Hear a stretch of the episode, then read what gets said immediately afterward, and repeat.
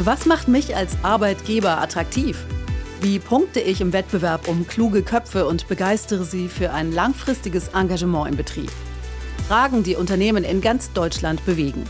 In diesem Podcast des BDA Digitalrats geben unsere Expertinnen und Experten Antworten und Tipps. Herzlich willkommen zu Stand by Me.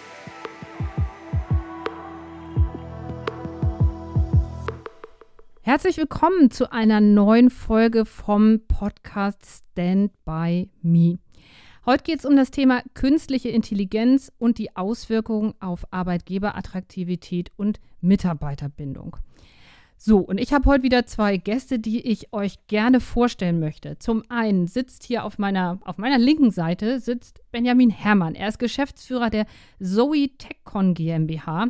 Und Zoe, das steht für Zero One Infinity, also die unbegrenzten Möglichkeiten, die die Kombination von 0 und 1 so mit sich bringen. Zoe berät die Hidden Champions des deutschen Mittelstands, aber auch Großunternehmen zu allen Fragen rund um KI, Cloud Computing bis zum Internet der Dinge und sitzt praktischerweise in Stuttgart, also da, wo das industrielle Herz Deutschlands, also ein Teil des industriellen Herzens Deutschlands, schlägt. Herzlich willkommen, Benjamin. Hallo. Schön, dass du da bist. Auf meiner rechten Seite begrüße ich Reinhard Nissel. Er ist Head of HR Microsoft Deutschland und seit fast 20 Jahren in verschiedenen HR-Funktionen bei Microsoft tätig, national, aber auch mit dem Blick sozusagen in andere Länder hinein für das Thema Talent. Gewinnung zuständig gewesen für das Talentmanagement und die Talententwicklung. Jetzt ist er für HR gesamt in Deutschland zuständig und ist Wirtschaftswissenschaftler und seine Karriere begann in der Automobilindustrie. Also da gibt es einen kleinen Link zwischen euch, weil ähm, ne, Stuttgart als industrielles Automobilherz, da kommt ihr zusammen. Herzlich willkommen. Schön, dass du da bist, Reinhard. Vielen Dank. Hallo. So, ja, also wir haben dann quasi so ein bisschen die Perspektiven KI-Entwicklung auf der einen Seite und Beratung auf der anderen Seite, wobei bei euch beiden ja beides zusammenfließt und ihr beide euch natürlich auch mit dem Thema beschäftigt. Ähm, was hat das eigentlich alles mit den Menschen zu tun und mit Personal zu tun? Spätestens seit ChatGPT wird ja die Anwendung von künstlicher Intelligenz sehr intensiv diskutiert. Ähm, und die Spannbreite ist ja sehr groß. Ne? Also es gibt auf der einen Seite so diesen Pol, KI wird eigentlich schon zu viel eingesetzt und ist eigentlich potenziell immer ein Angriff auf die Menschheit. Und auf der anderen Seite der Skala, es hat ein enormes Potenzial und muss noch viel genutzt werden. Auf so einer Skala von 0 bis 10, wo verortet ihr euch da? Vielleicht fängst du mal an, Reinhard. Naja, ich kann, kann gerne von mir selbst sprechen und da würde ich sagen, von einer Skala von 1 bis 10, obwohl ich bei einem Tech-Unternehmen arbeite, bin ich wahrscheinlich erst auf einer 2 oder auf einer 3 unterwegs. Ich bin ja kein Technologie-Experte in dem Sinn, aber Anwender. Und ähm, ich denke, wir stehen ganz am Anfang, was die KI-Reise betrifft, aus meiner Sicht. Und dazu gehört für mich natürlich, damit jetzt ähm, schnell zu starten und auch zu lernen, wie es denn funktionieren kann. Mhm. Das wundert mich jetzt, dass du dich so weit unten auf der Skala da, aber du siehst ein enormes Potenzial, nehme ich mal an. Das Potenzial ist riesig. Mhm. Ähm, wir sehen ja auch, dass ähm, wir haben einen Workplace äh, Trend Index gemacht als Unternehmen, dass ähm, drei Viertel der Beschäftigten auch sagen, sie möchten Dinge, die sie, äh, wofür sie gar keine Zeit haben, gerne delegieren an KI. Und es zeigt das enorme Potenzial aus meiner Sicht auch zum Thema Produktivität und Effizienz, äh, die man durch KI erreichen kann. Ja, über die Gefahren oder die Gefahren, die manche sehen, darüber sprechen wir dann nachher noch gemeinsam. Wie siehst du das, Benjamin? Wo würdest du dich da verorten? Ja, ich denke eine 11 von 10. Ähm, ich, das musste ich jetzt sagen. Ähm, nee, ich, tatsächlich, ich hätte jetzt auch gesagt bei einer 3. Ähm, ich hätte jetzt, wäre jetzt nicht so mh, hm, passiv bei einer 2, aber ich denke, bei einer 3 würde ich mich aussortieren. Also von mir als Person, ich habe schon gemerkt, dass es ähm, mich beeinflusst, meine Arbeitsweise beeinflusst. Ich profitiere enorm davon. Ich, ich, es ist eine ganze Weile her, dass ich technologisch in mein, dem, was ich selber tue, von Technologie so beeinflusst werde wie jetzt von KI. Ähm, nichtsdestotrotz ist es natürlich schon länger da und ja, jetzt, auch wenn es jetzt gesellschaftlich sehr sichtbar ist, ist es vieles nicht unbedingt neu. Mhm. Aber wie es jetzt relevant geworden ist und zugänglich vor allem, ist schon eine ganz andere Nummer und hat auf jeden Fall die Art und Weise, wie, wie ich selber arbeite, einfach wirklich verändert. Ja. Mhm. Ja. Das ist ein spannender Einstieg ins Gespräch, weil ich hätte euch beide da ganz, ganz anders eingeschätzt und merke aber auch, oh, offensichtlich ist das Potenzial noch so groß, wie selbst ich das noch gar nicht äh, gesehen habe, dass ihr da noch ordentlich Luft nach oben seht. Vielleicht mal, das ist ein guter Punkt, glaube ich, erstmal zum Stand. Wo stehen wir jetzt eigentlich technologisch gesehen, sowohl mit Blick auf die ja, auch Entwicklung und, und Anwendung, aber eben auch auf die Beratung. Was passiert gerade aus eurer Sicht technologisch im Bereich vor allen Dingen generative KI, also die KI, KI, die aus ähm, eingespeisten Daten lernt, sowas wie ChatGPT. Ähm, wo stehen wir da gerade? Weiß nicht, wer von euch möchte anfangen? Reinhard, willst du nochmal wieder anfangen? Sonst können wir auch gerne nachher das Gespräch eröffnen. Wie gesagt, ich ähm, würde aus einer Anwendersicht ähm, die Frage beantworten und sehe da, dass wir noch ganz am Anfang stehen und das KI-Modell ja jeden Tag in einem Ausmaß dazulernt, das, das man sich als Anwender kaum vorstellen kann, was aber so ein bisschen auch die Geschwindigkeit zeigt. Und ich denke, dass die, die nächsten ja, Monate ähm, da viel an Bewegung bringen werden, weil es gibt ganz viele verschiedene KI-Modelle und Lösungen. Und ich glaube, in einer Welt, wo, wo wir eine hohe Komplexität haben, ist natürlich so der Wunsch, dass ähm, man möglichst einfach eine Lösung darauf findet. Das wird es aus meiner Sicht so nicht geben, sondern dass man erstmal in einer komplexen Welt auch komplexe Modelle sich ansehen muss und auch verschiedene Lösungen ausprobieren muss, um dann zu verstehen, was ist die Lösung und was ist die KI-Lösung, die für meine Fragestellung oder meine Problemstellung dann die bestmögliche Antwort darauf geben kann. Warum gerade die nächsten Monate? Na, ich denke, wenn, wenn man sieht, wie schnell die Nutzerzahl äh, von KI-Anwendungen oder äh, ChatGPT konkret ähm, ist im Vergleich zu, sagen wir mal, LinkedIn oder im Vergleich zu Facebook, äh, damals kann man schon fast sagen, ähm, dann ist es exorbitant. Also die Reichweite an Nutzern ist um so viel schneller mit äh, ChatGPT und das zeigt für mich die, die, die rasante Entwicklung einer Technologie aber eben auch das rasante Annehmen des Konsumenten dieser Technologie, weil der Value oder der Wert ähm, schnell erkannt ähm, ist. Hm. Ich will da mal eine kurze Nachfrage stellen. Welche Rolle spielt da jetzt gerade auch? Ihr entwickelt ja gerade sozusagen Microsoft 365 mit ähm, KI zu kombinieren. Mhm. Ihr nennt das Copilot und nutzt sozusagen ChatGPT oder GPT-4 oder GPT-4 ähm, sozusagen als Copilot. Ähm, man muss dazu sagen, Microsoft hat eine Beteiligung an ähm, mhm. GPT-4 oder ChatGPT oder OpenAI, um es ganz genau zu sagen. Was heißt das jetzt und was was heißt genau Copilot? Wir kennen alle Microsoft 365, äh, aber was heißt jetzt Copilot? Mhm. Super Frage und ähm, was, was mich sehr begeistert, weil ich selbst natürlich Nutzer jetzt bin von Copilot und das was ist, was mich wahnsinnig begeistert. Ähm, ja, wir sind als Unternehmen an, an OpenAI beteiligt und nutzen sozusagen die Technologie.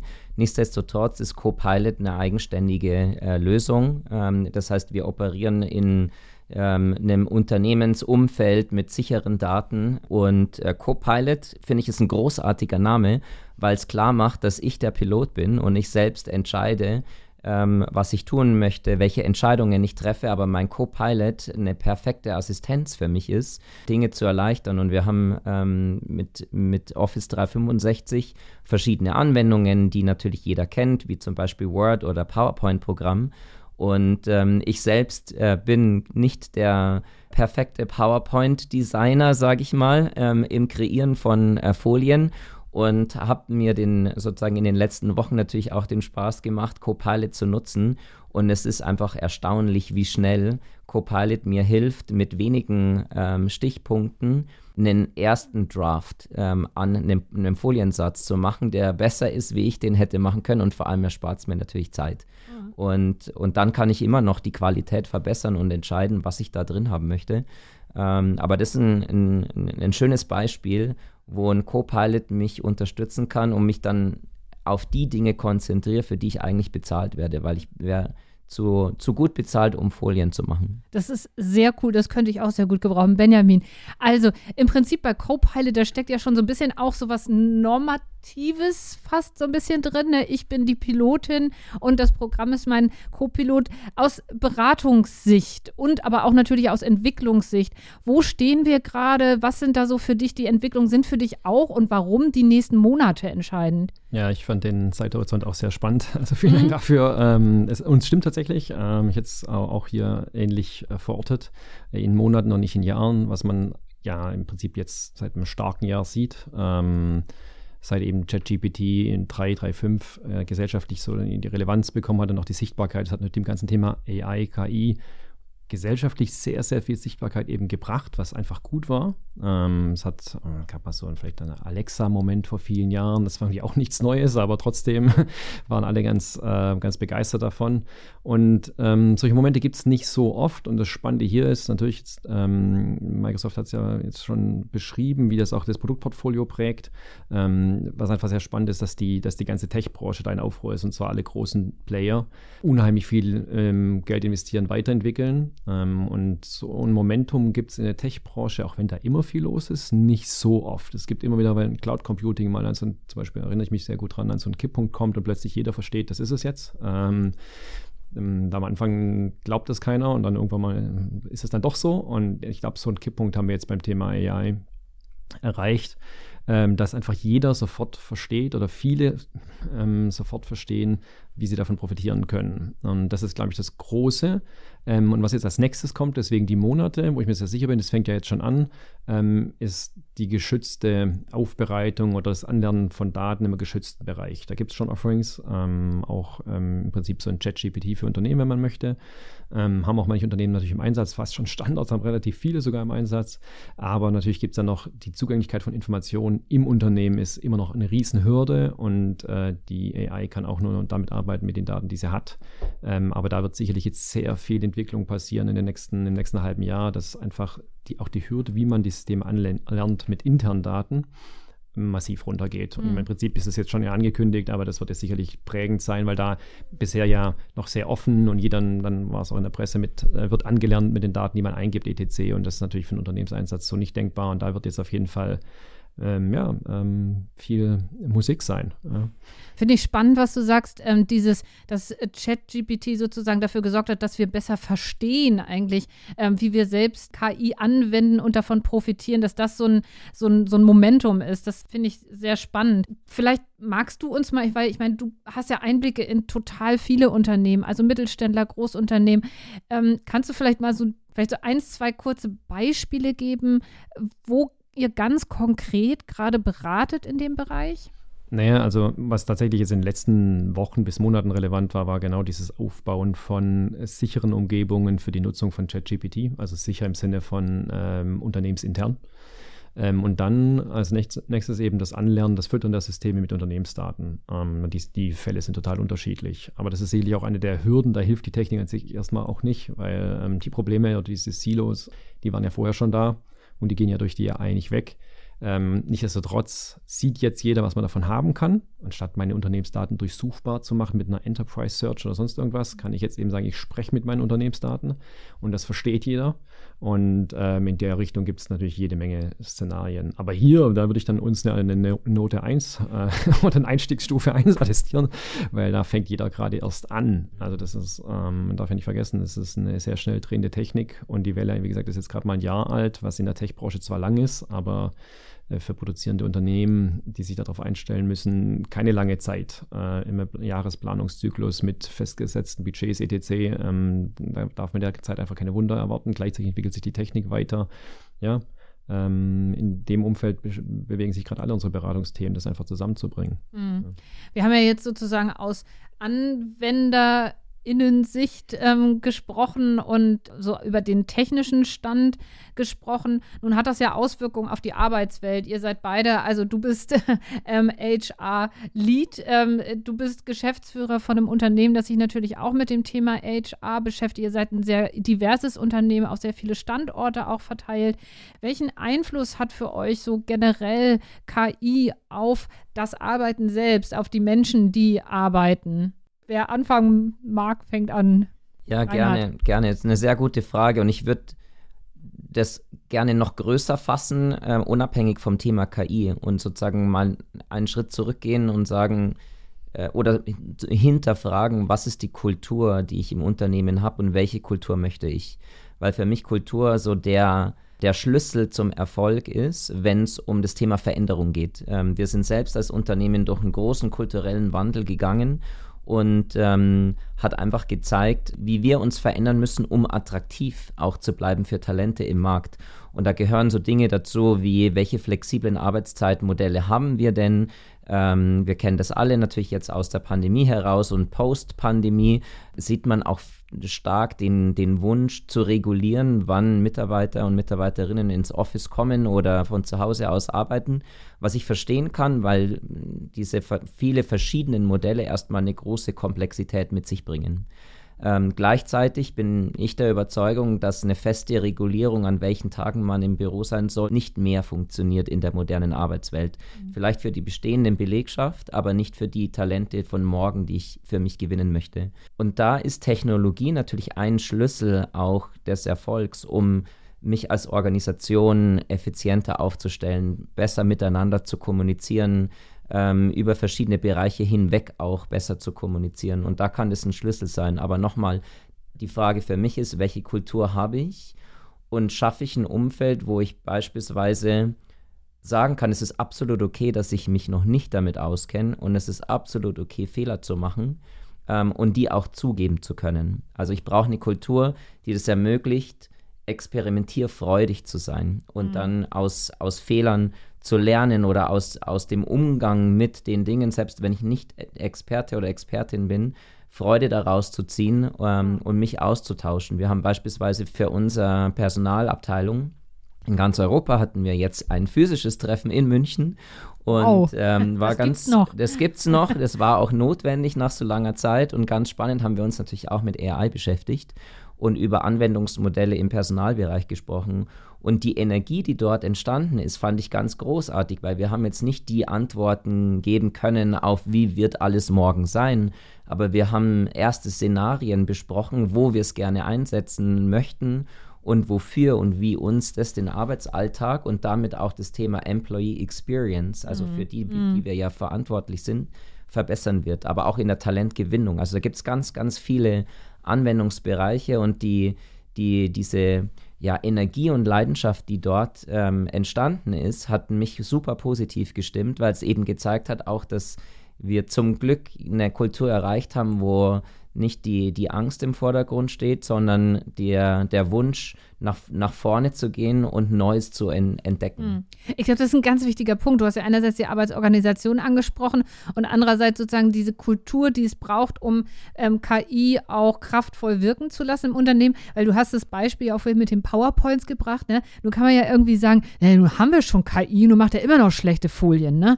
Also ich meine, der, der Druck steigt ja sozusagen und es verändert ja auch das Miteinanderarbeiten. Ja. Ne? Benjamin, wie siehst du das? Ja, absolut. Also das ist auch tatsächlich, ich meine, das merkt man selber. Also, du hattest ja gefragt, wie das die Zusammenarbeit teilweise verändert, auch international ist natürlich so Dinge wie wirklich mittlerweile triviale Dinge, wie einfach Übersetzung von Texten. Da uns haben wir uns alle mh, wirklich gewöhnt in den letzten Jahren, aber wenn man ehrlich ist, ist es auch gerade in den letzten ja, sagen wir mal, zwölf Monaten einfach mal deutlich besser geworden. Äh, in viele Sprachen, teilweise auch Simultanübersetzungen, mittlerweile brauchbar technisch äh, umgesetzt, was einfach massiv hilft, um Barrieren ähm, zwischen Nation zwischen Sprachen abzusenken. Das ist völlig klar. Und genau, wie du es auch gerade eben gesagt hast, der gleichzeitig, merke ich bei mir selber, steigt auch so in einem die Ungeduld. Mhm. Äh, gerade am Wochenende habe ich wieder einen Foliensatz gesehen und da dachte ich mir so, wieso hat er jetzt nicht ChatGPT benutzt? Weil, also nicht zum Erzeugen der Folien, das war textlastig, aber der Text war einfach nicht gut. und es, dann muss ich sagen, da bin ich schon genervt. Äh, dann ich, konnte ich mir das Feedback ja noch nicht verkneifen, natürlich dann erst am Montag, nicht am Wochenende, wie sich das gehört, aber da, da ich, merke ich manchmal selber, dass ich dann wir versuchen immer uns vorzunehmen, das ist auch unser Leistungsversprechen, zu sagen, unsere Kolleginnen und Kollegen kommen im dritten Arm. Also die haben die KI immer mit dabei, egal ob es ein Entwickler ist oder jemand, der eben Präsentationen erzeugt. Und in dem Fall habe ich eben gemerkt, der Text kommt niemals äh, aus, ist, oder zumindest nicht Korrektur gelesen worden. Also nicht, weil er Rechtschreibfehler enthalten hat, sondern weil er einfach nicht schön geschrieben war. Mhm. Und ich war einfach von mir selber schon äh, ja, verwöhnt, äh, dass ich einfach ordentliche Texte vorgesetzt kriege. Und dann habe ich mich jemand natürlich geärgert. Und ähm, habe ich genau der Punkt, den du ansprichst, dass man die Erwartungshaltung schlägt äh, sofort ein, schlägt sofort durch, ähm, weil man eigentlich dann die Erwartung hat, dass jeder wirklich immer daran denkt, einmal zumindest die KI drüber zu jagen. Ja. Die Frage ist jetzt, schreibt ChatGPT wirklich schön? also, ja, ich wirklich glaube, das kann man schon so sagen. Okay. Also ich, das muss man natürlich jemanden, der vielleicht irgendwelche ähm, Preise haben möchte für seine für Bücher und Co. Äh, kann ich nicht beurteilen, mhm. aber ich denke besser als, also deutsche Sprache, das ist eine schöne Sprache, ähm, wenn man sie vor allem auch nutzt. Und ich denke, da kann ein ChatGPT über, also ich hoffe, ich sage jetzt nichts ganz Falsches, aber ich würde, ich würde mir so weit aus dem Fenster lehnen und sagen, es macht wahrscheinlich den Durchschnitt schon besser. Mhm. Es gibt mhm. bestimmt Leute, die schreiben besser ohne AI, das ist mir völlig klar und an denen können wir uns auch gerne orientieren. Aber ich glaube, so die Leute, die äh, viele von uns, die einfach schnell was runtertippen müssen, äh, und dann sagen nochmal, ah, übrigens, die E-Mail ist jetzt für folgende Zielgruppe, Vorstand von DAX-Konzern, kannst das Wording nochmal anpassen. Äh, das wird besser. das ist gar keine Frage. Ja. Ähm, ja. Aber was heißt denn das ähm, für sozusagen, was zieht das auch nach sich mit Blick auf Weiterbildung, Anwendungskompetenz vermitteln? Also es kriegt ja nicht jemand einfach äh, sozusagen ein neues Tool und sagt, jetzt mach mal. So, was heißt das sozusagen jetzt auch für die Personalarbeit, für die P Prozessplanung bei euch? Ähm, also jetzt in der Beratung, sowohl bei euch selber, Benjamin, als auch bei euch natürlich, Reinhard, so dieses, ja, was, was braucht sozusagen als Umfeld für KI und welche Trends gibt es da vielleicht auch, die jetzt gerade so anstehen? Mhm. Also ich finde, das Beispiel, das gerade genannt wurde zum Thema Textschreiben, beschreibt den ersten Schritt schon mal sehr gut. Zum einen brauche ich eine, eine gute ähm, Reflexion, was sind meine Stärken und was sind sie auch nicht.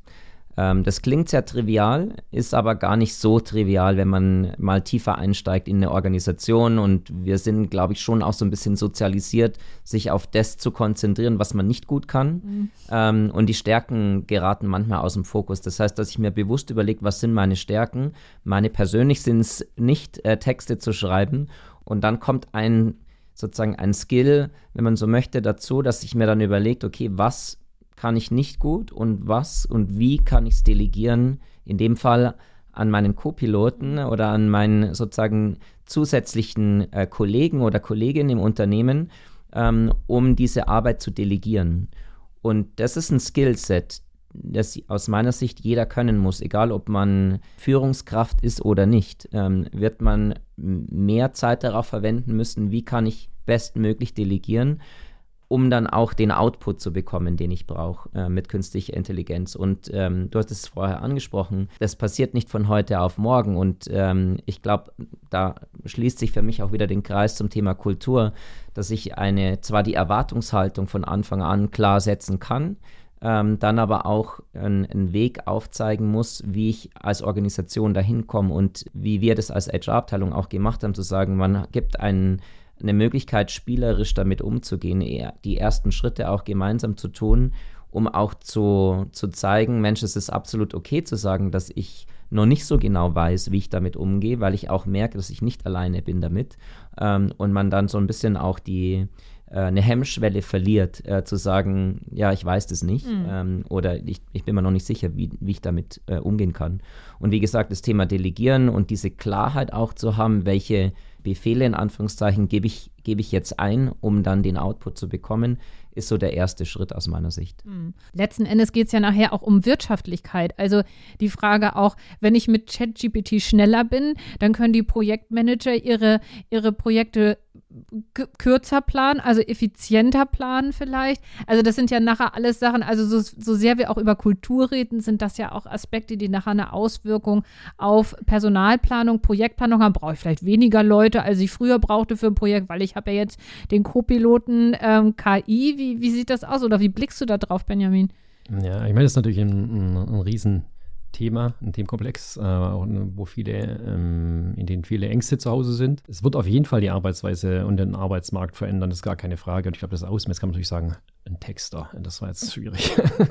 ähm, ähm, wer schreibt in Zukunft Newsletter-Texte für eine spezifische Kundengruppe? Also ich denke in den nächsten Monaten, wenn nicht sogar jetzt schon, aber sagen, geben wir uns mal noch ein bisschen Zeit, bis es einsickert, dann machen werden die Texte, die genau den 55-Jährigen, der in, weiß ich nicht, Weiblingen wohnt und einen Hochdruckreiniger hat, der wird genau, wenn es regnet, ähm, gut, das ist kein gutes Beispiel, mit Hochdruckreiniger auch nicht was Besseres, ähm, ähm, vielleicht ein Blattbläser oder sowas, wird genau in dem Moment benachrichtigt, benachrichtigt, wenn er es noch schnell machen sollte, weil man ihn direkt dann äh, anschreiben kann mit über seinen, sein Alter und welche Geräte er zu Hause hat und dann kriegt er immer ein Newsletter, weil er genau in, dem, in der Region ist, wo es regnet. Und so einen Text würde man manuell ja nie schreiben lassen, weil es viel zu klein granular ist und ähm, mit der AI kann ich das natürlich tun.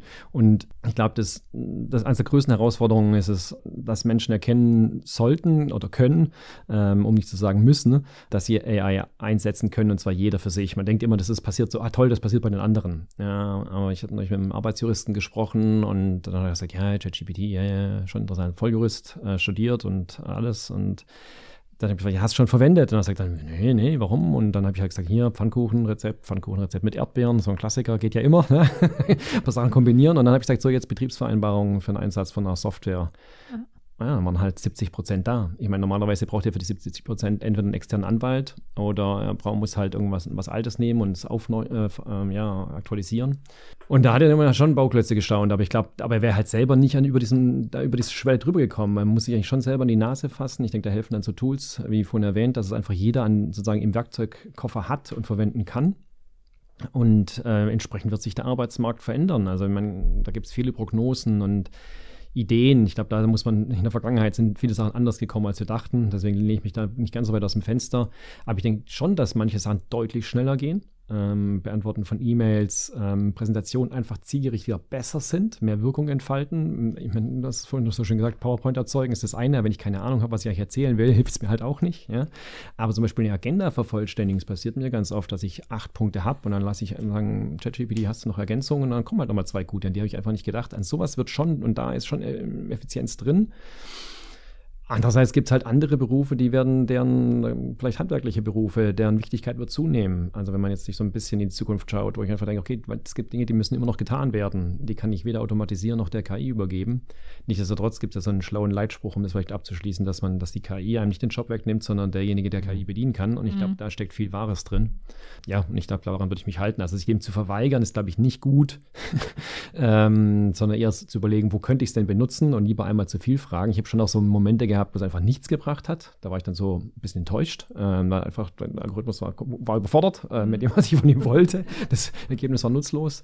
Ähm, aber sehr oft macht es halt, ist es wie so eine Politur. Ähm, ein Öl im Getriebe, wenn ich das sozusagen als Stuttgarter sagen darf. Also das ist, ähm, es hilft. Aber kann man vielleicht auch schon stolz sein, wenn man den Algorithmus überfordert. Das ist ja. vielleicht auch schon eine Leistung. Aber du hast im Prinzip schon äh, fast unmittelbar auch zum ja, Thema der Podcast-Reihe ähm, übergeleitet. Ne? Stand by Me, da geht es um Arbeitgeberattraktivität, Mitarbeiterbindung.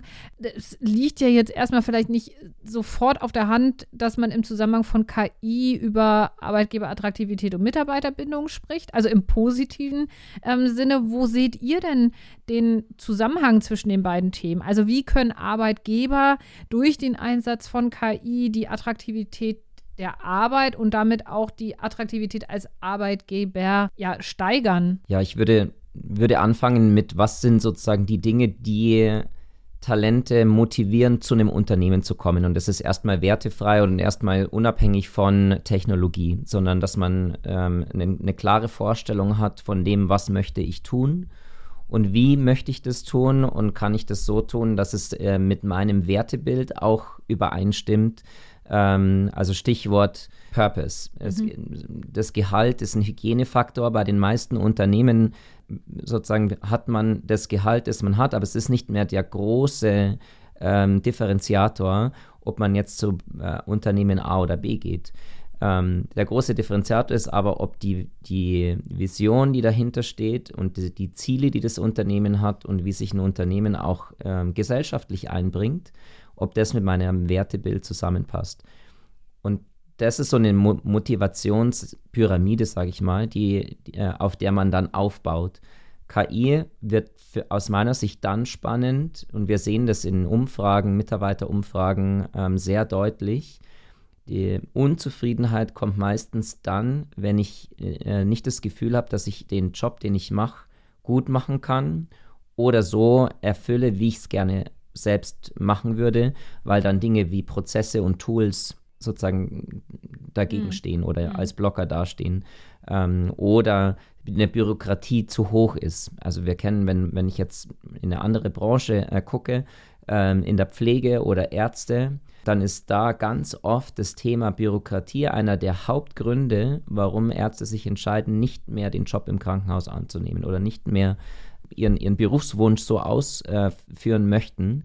Und da kann KI eine echte Chance sein, mhm. um diese Bürokratie rauszunehmen, um das effizienter zu gestalten, damit sich ähm, in dem Fall jetzt Ärzte und Ärztinnen auf das konzentrieren können, was eigentlich ihr Berufsziel war.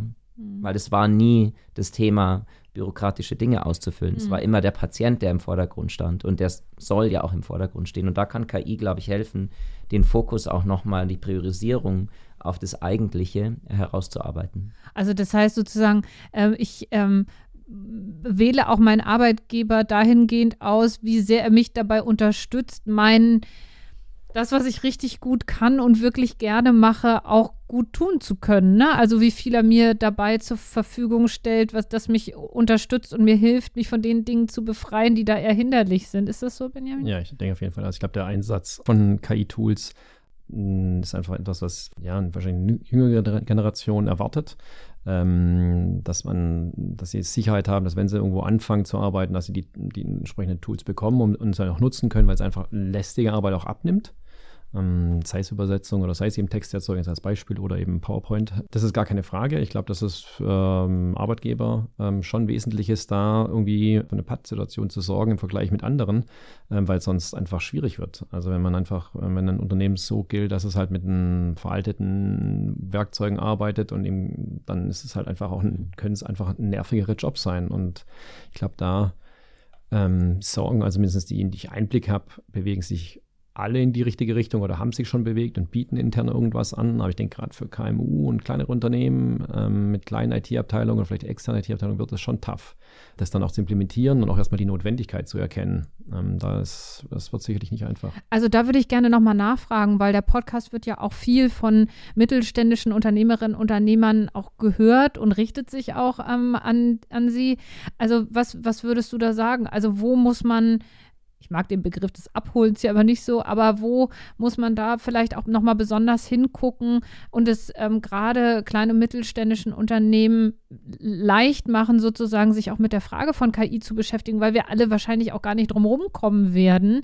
Ähm, aber was braucht ihr da oder was sind eure überzeugenden Argumente zu sagen, hey, ihr müsst euch damit beschäftigen, weil es ist da und dafür gut? Ja, also es gibt ja zwei Szenarien. Das eine ist, ich benutze eine, eine, eine KI, die schon trainiert ist, äh, letztlich wie ChatGPT, ohne unternehmensrelevante äh, Informationen und die kann eigentlich jeder verwenden. Da gibt es mittlerweile auch genügend Angebote, sei es jetzt von ChatGPT ähm, oder auch von anderen, die für den Unternehmenseinsatz sich eignen mit einer sehr, sehr niedrigen Eintrittshürde, ähm, die jedes KMU sofort buchen kann als SaaS-Dienst fertig. Ähm, ich glaube, der, da ist dann wirklich die Hürde nur noch, und das ist neu, also das ist das Gute an der Sache, vor ein paar Monaten war das noch nicht so, da hätte man noch einen Techie gebraucht, um das einzurichten äh, und eine Oberfläche drauf zu setzen. Mittlerweile kann ich es fertig beziehen. Also so gesehen ist die, das war sehr, sehr positiv, auch für KMUs. Der Punkt ist, ein bisschen das Geld dafür auszugeben, ist jetzt nicht so teuer, aber es kostet ein bisschen was, ja, ein paar Dollar, ein paar Euro. Ähm, und dann auch vor allem, ich glaube, das ist der kritische Punkt, einfach mal zu tun. Also nicht nur drüber zu hören und zu lesen, sondern einfach sich mal anzumelden und dann einfach sich mit dem, dem mal zu beschäftigen und dann einfach mal durchs eigene Unternehmen zu laufen und zu überlegen, wo würde jetzt ein Mitarbeiter äh, oder eine Mitarbeitender, äh, eine Mitarbeiterin äh, vielleicht von der, von der Software profitieren. Ähm, und dann daraus ergibt sich ja, ob, wie viele Lizenzen ich brauche, wie viele Zugänge ich brauche, etc. Aber ich glaube, der, der größte Punkt, nachdem jetzt die Technologie verfügbar und zugänglich ist, ist wirklich, dass man es einfach mal probiert. Ich glaube, das ist die höchste Schwelle, die über die man drüber muss, der, der schwerwiegendste Punkt auf jeden Fall. Ja. Mhm. mhm. Aus, wenn ich da noch ansetzen darf, aus meiner Sicht ist es auch branchenunabhängig. Du hattest auch vorher gesagt, es hören viele mittelständische Unternehmen und ich glaube, es hat gar nichts mit Softwareunternehmen in dem Sinn zu tun, weil es ist erstmal branchenübergreifend. Die Frage, die ich mir als Unternehmer stelle, möchte ich ein, ein Hilfsmittel nutzen oder nicht nutzen? Ja. Und ich glaube, da, da auf das kommt es für mich dann darauf zurück, ähm, unabhängig davon, ähm, um's jetzt, dass es jetzt um KI geht. Ich verstehe auch sozusagen die Emotionalität dahinter, ähm, weil man es schwer greifen kann und weil auch ein, ähm, ein Vertrauensthema damit ähm, mitschwingt. Aber ich muss mich sozusagen als Unternehmer immer der Frage stellen, möchte ich ein Hilfsmittel nutzen ähm, und wettbewerbsfähig ähm, sein oder dem Wettbewerb einen Schritt voraus sein und möch oder möchte ich das nicht? Mhm. Und ich denke, das ist eine, eine ganz wichtige Frage, um dann im zweiten Schritt zu identifizieren, wo setze ich dieses Hilfsmittel ein? Und wir haben beispielsweise ähm, bei uns im, in der Personalabteilung diese Szenarien besprochen, äh, Recruiting. Mhm. Also wie finde ich die besten Talente? Und ähm, Fachkräftemangel ist ein großes Thema und beschäftigt jedes Unternehmen. Und KI als Sourcing Engine zu nutzen, ähm, finde ich wahnsinnig spannend, weil es mir nicht meine Recruiting-Abteilung ersetzt. Die Entscheidungen, die werden wir nach wie vor über Recruiter treffen. Nur werden wir mehr Ergebnismöglichkeiten, aus mehr Ergebnismöglichkeiten auswählen können, wo mich KI bei der Auswahl von Talenten unterstützt und vielleicht auch den einen oder anderen Pfad aufzeigen, den ich vorher nicht berücksichtigt habe in der Auswahl oder auf welche ähm, Talentgruppen ich zugehe. Mhm. Und das wäre für mich so ein Beispiel, wo sich die Möglichkeiten auf alle Fälle erhöhen, auch die Möglichkeiten für mich, mehr Pipelining für Rollen zu betreiben, die ich vielleicht vorher nicht priorisieren konnte aus Kapazitätsgründen. Hm. Ich würde den Punkt gleich gerne nochmal aufgreifen, aber ihr würdet schon sagen, KI ist für alle gut. Also KI hat für alle äh, einen Mehrwert, auch für den kleinen Fünf-Mensch-Handwerksbetrieb. ja, also das wollte ich auch nicht verstanden werden. Also das ist ähm, absolut, ich glaube, wirklich jeder. Ähm, jetzt kann man natürlich über Demografie, etc. reden, da bin ich nicht der Experte dafür. Ähm, aber wenn man für kleine Unternehmen, große Unternehmen, für die öffentliche Verwaltung. Ähm, ich glaube, es gibt, mir fällt keine Branche ein, wo man sagt, nee, da nicht. Bildung, ich habe neulich mit einer Schülerin gesprochen, ähm, habe gefragt, und äh, ChatGPT, verwendet ihr das schon in der Schule? Und dann hat sie natürlich nur gelächelt, das waren alle. Wir machen alle unsere Hausaufgaben damit. Also äh, auf dem Weg zur Oberstufe. Also das ist so, äh, früher die Angst, die Schüler ziehen sich alles bei Wikipedia raus, machen nichts mehr selber. Jetzt ist es soweit. Mhm. die Angst ist eigentlich nicht neu, bloß jetzt wird sie erfüllt. Ja, also ich glaube, man kann sich von dem Gedanken lösen, dass es irgendjemanden nicht betrifft. Ähm, ob es sinnhaft ist überall, aber es gibt so viel schlechte Werbung, wenn man ehrlich ist, zum Beispiel. Selbst kleine KMUs machen Zeitungsanzeigen selber. Ähm, ist ja auch okay. Und aber manchmal wird es da vielleicht auch helfen, wenn man mal kurz sagt, Mensch, für meine Zielgruppe entwirft mir doch mal zehn Slogans. Und also ich wüsste nicht, wer nicht. Tut mir leid. Ja, ich, und ich würde auch sagen, gerade bei den Kleinen ja. ähm, ist es ein Riesenmehrwert. Ich komme selbst ursprünglich aus einem kleinen Familienhandwerksbetrieb Betrieb. Und wenn ich mir, wenn ich zurück überlege, welche Schwierigkeiten wir mit Aufgaben hatten, beispielsweise Büro, andere Dinge, die nicht sozusagen mit dem eigentlichen ähm, Handwerk eben zu tun hatten, dann ist das ja auch oft die große, große Herausforderung in Familienunternehmen, äh, dafür geeignetes Personal A zu finden, B bezahlen zu können.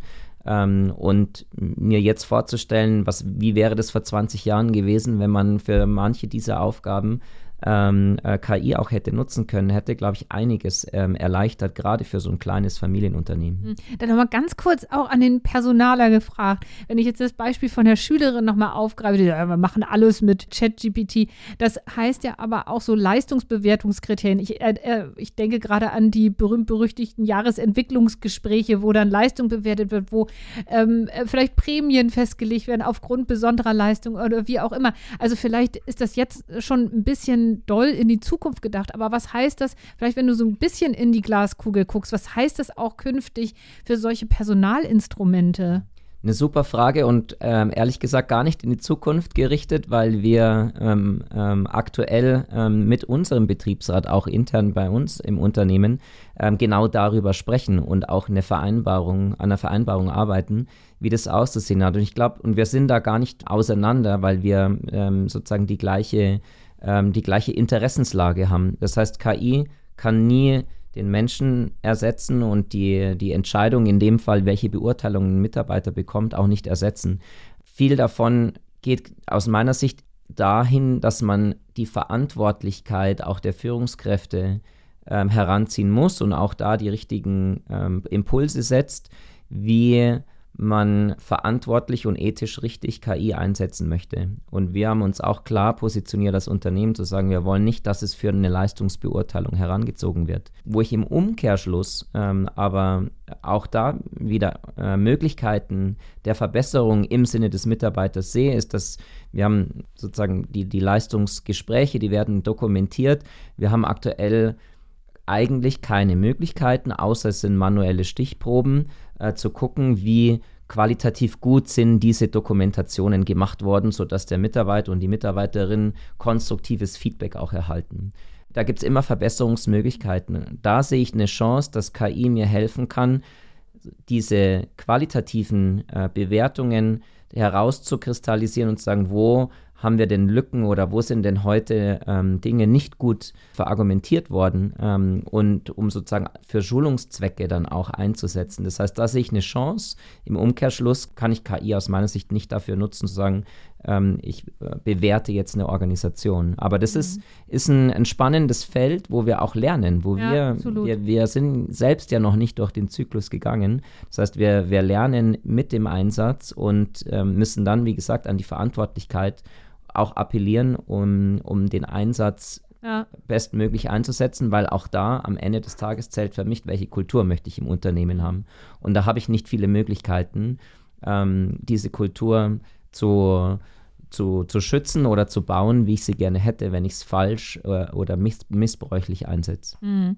Ich will zum Schluss nochmal sozusagen, weil es ja auch doch immer noch auch relativ viele Sorgen und Zweifel beim Einsatz von KI gibt, will ich da zum Schluss noch mal vielleicht so einen, Punkt machen. Es gab ja auch ähm, kürzlich eine ähm, Empfehlung vom Deutschen Ethikrat zum Umgang Mensch und Maschine. Da ging es ja auch um den Umgang mit ähm, KI und da war so ähm, das Kernkriterium, nach dem man KI beurteilen sollte, sozusagen, welche Autorenschaft und Handlungsmöglichkeiten durch den Einsatz von KI erweitert werden oder eben vermindert werden. Also das ist so ein bisschen das Co-Pilot-Prinzip, ne? Also dass der Mensch sozusagen nicht auf die Stelle der Co-Pilotin oder des Co-Piloten rückt, sondern immer im Pilotensitz bleibt. Jetzt ist ja auch gerade ein ähm, europäisches KI-Gesetz wird diskutiert. Angeblich soll es bis Ende des Jahres ähm, durch sein. Da glauben wir alle, glaube ich, nicht so ganz dran, was so an bestimmten Risiken sich ähm, orientiert.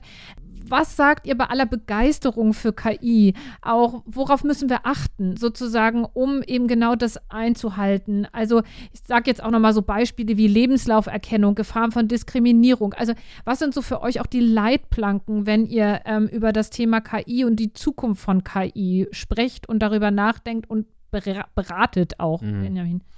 Ja, das ist kein einfaches Thema. Du hast gesagt, zum Schluss. Ähm naja, also zum einen ist natürlich, ähm, also ich glaube, der Gesetzgeber an sich, jetzt äh, hast du schon gesagt, auf europäischer Ebene hm, gibt es Bewegungen, es gibt aber auch innerhalb der G7 Bewegungen. Ähm, ich denke, dass das, ähm, was die G7 an, an dem Bereich, an dem gearbeitet wird, reichen würde. Ich glaube, wir sollten aufpassen, dass wir jetzt gerade nicht überregulieren in einer doch noch relativ frühen Phase. Ich verstehe völlig den Bedarf nach Regulierung. Ich will auch nicht sagen, das brauchen wir gar nicht, aber ich glaube, jetzt ist es noch zu früh, weil wir, glaube ich, dann einfach in ja, die Gefahr reinlaufen, dass wir überregulieren. Deswegen bin ich auch skeptisch, ob es kommt. Ich glaube immer noch so ein bisschen an ein bisschen Vernunft, ähm, was das angeht und nicht eben, dass man Dinge, die man nicht kennt, sofort wegreguliert. Gesellschaftlich betrachtet ist es ein Riesenthema. Ich habe vorhin schon gesagt, also begeistert, das ist nochmal eine große Veränderung. Es ist schön, das miterleben zu dürfen, wie so in meiner Generation Zeit Gesellschaft ohne Internet, Gesellschaft mit Internet. Also gibt es auch die Generation nach uns kennt es so gar nicht, für die ist Internet wie Strom. Mhm. Ähm, jetzt wird irgendwann eine, wird's Kinder geben, die kennen die Welt nur noch mit KI oder stark durch KI geprägt. Das ist äh, schon was eigentlich was Schönes. Nichtsdestotrotz gibt es natürlich auch ähm, sehr, sehr viele Risiken. Ich glaube, wir müssen natürlich schauen, dass ähm, irgendjemand ähm, noch versteht, was die KI tut und regulieren kann, wenn es notwendig ist. Ähm, ich glaube, wie, ähm, wenn man jetzt ein bisschen auf Deutschland vielleicht schaut, äh, bei Digitalisierung äh, haben wir immer noch Herausforderungen. Hm, vielleicht ist es ein bisschen wie beim Badeurlaub, so am Strand, das ist eigentlich schön, äh, wenn es so Wellen gibt, aber wenn man so sagt, die Digitalisierung und vor allem Social Media, das sehen wir die Tage, ist über die Gesellschaft hereingebrochen, auch im Schlechten. Und wenn wir uns sozusagen jetzt berappeln, bricht gleich die zweite Welle auf uns drauf. Leider trifft es das, glaube ich. Also wir haben ja nicht die erste Welle, äh, wie prägt Social Media äh, ähm, die Gesellschaft noch nicht richtig gemeistert. Und jetzt äh, strugglen wir richtig schön damit momentan, weil einfach alles voll ist mit Fake News und Leute komische Sachen machen und sich instrumentalisieren lassen.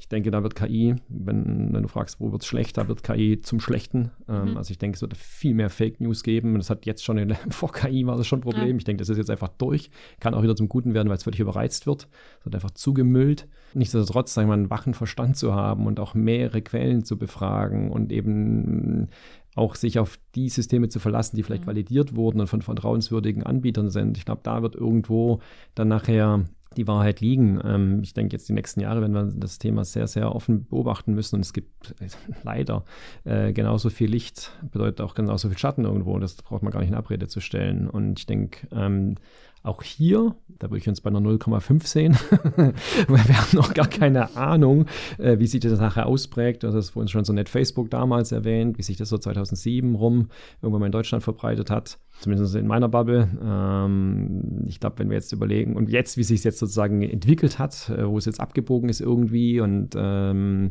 wenn man jetzt das ähnlich sieht mit KI, werden wir auch wahrscheinlich auch mal zurückblicken und sagen, es war vielleicht irgendwo haben wir auch mal Lehrgeld bezahlt. Ähm, mhm. Nichtsdestotrotz würde ich Stand heute dafür werben, es mal äh, noch ein bisschen laufen zu lassen. Wir, haben, wir neigen dazu, Thema Datenschutz, kann man auch nicht drum herum, das mal zu erwähnen, überzuregulieren, vor allem wir als Deutsche in Europa, wenn man so ein bisschen über die Landesgrenze hinausgeht, Bundesgrenze, dann sehen die, gilt die GDPR genauso, aber die anderen Länder sehen es irgendwie relaxter. Und vielleicht täten wir mal ganz gut daran, mhm. einem europäischen Geist dazu folgen, einem G7-Geist zu folgen und nicht sofort wieder zu glauben, dass wir als Deutschland erklären müssen, wie KI funktioniert, wie man es mhm. regulieren muss. Ich denke, das würde ich mir wünschen, dass wir das uns mal vielleicht noch ein bisschen verkneifen mhm. und nicht aufs Jahresende zielen, sondern vielleicht aufs nächste oder übernächste. Ähm, Wäre vielleicht gar nicht so verkehrt. Ja. Nebenan, du siehst das ähnlich, Reinhard. Ja, ich kann ihm nur zustimmen, weil ich denke, A, wir stehen am Anfang und können nicht für alle Eventualitäten abbilden, die wir heute noch nicht wissen, wie sie denn tatsächlich aussehen werden. Also ich glaube, das ist so ein bisschen Chicken and Egg äh, aber ich äh, bin auch der Meinung, man muss Erfahrungen machen, mhm. um sie dann zu verbessern. Mhm. Und ja, so sehe ich eigentlich die Entwicklung sehr stark in, in die Richtung, nicht überzuregulieren. Ähm, absolut. Ich glaube, gleichzeitig ist es wichtig, einen Rahmen festzustecken. Ähm, dort ist G7 Benjamin angesprochen mit dem ähm, äh, Code of Conduct, ähm, das die Staaten international aufsetzen wollen, was glaube ich der richtige Ansatz ist, weil es nur, es ist ein globales Thema, wir können es nicht national in Deutschland ähm, regulieren. Das sehen wir heute am Internet ähm, und wird äh, bei KI ähm, ähnlich sein. Gleichzeitig aber dieses Bewusstsein zu schulen, da können wir heute anfangen und sollten wir auch anfangen und jedes Unternehmen sich auch die Frage zu stellen, in welchem Rahmen möchte ich das einsetzen und wo möchte ich es auch nicht. Mhm. Ähm, und dieses Thema Kompetenz im Umgang mit KI wird ein ganz wichtiges bis auf jeden Einzelnen von uns.